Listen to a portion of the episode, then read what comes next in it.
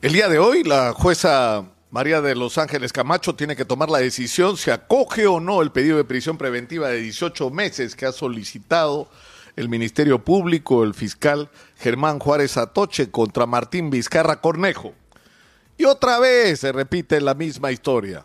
¿no? El abuso de la prisión preventiva, la utilización de la prisión preventiva como un instrumento para extorsionar a los procesados por Dios, en el Perú hay más de 30 mil personas con prisión preventiva y nadie se preocupa de ellos.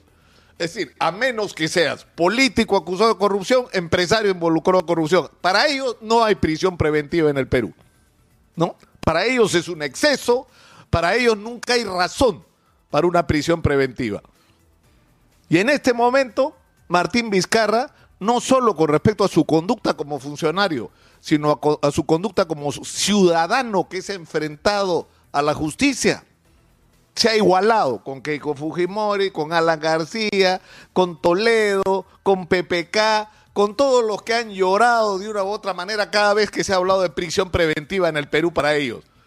Porque ellos, así como el señor Graña, los señores miembros del Club de la Construcción, para ellos no hay prisión preventiva. Eso es para los cholos en el Perú. Y las cholas. ¿Ah? No, no es para los políticos corruptos, sino para los empresarios corruptores. Pero en el caso específico, ya para no discutir del tema en términos genéricos, por así decirlo, o sea, ¿hay un peligro de fuga de Martín Vizcarra? Por supuesto que sí, lo hay con todo. Se ha hablado de los rumores que habían en relación a la Embajada de Bolivia.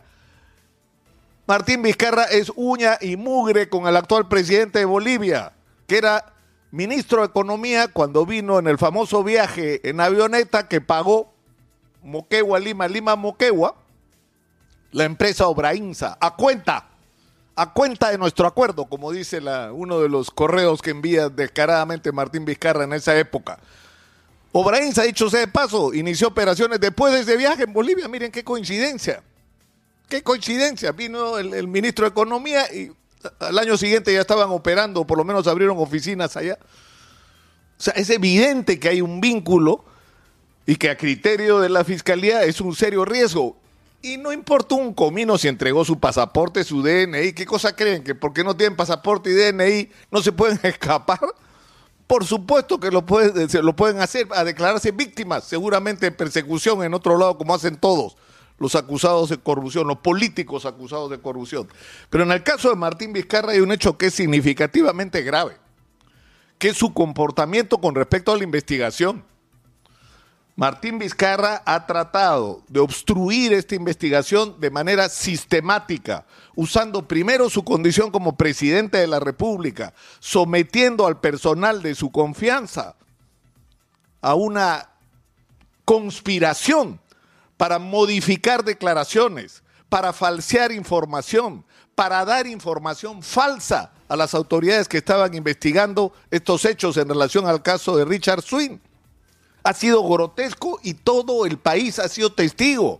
Todos hemos escuchado y hemos visto cómo el presidente de la República conspiraba contra la Administración de Justicia y contra una investigación en su contra o que lo implicaba.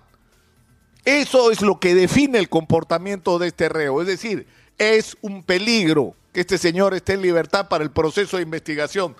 Y finalmente le ha pretendido decir, prueba de mi arraigo que voy a ser candidato. No, señor.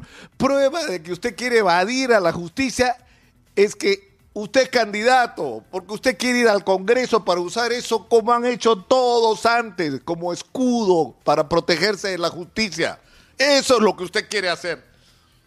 No hay ninguna diferencia. Si igualó usted Martín Vizcarra, ¿ah? que habló, vociferó mucho contra la corrupción y terminó siendo uno más, insisto, no solo por sus actos, cuando tuvo el manejo de fondos en sus manos, sino por su comportamiento frente al proceso judicial.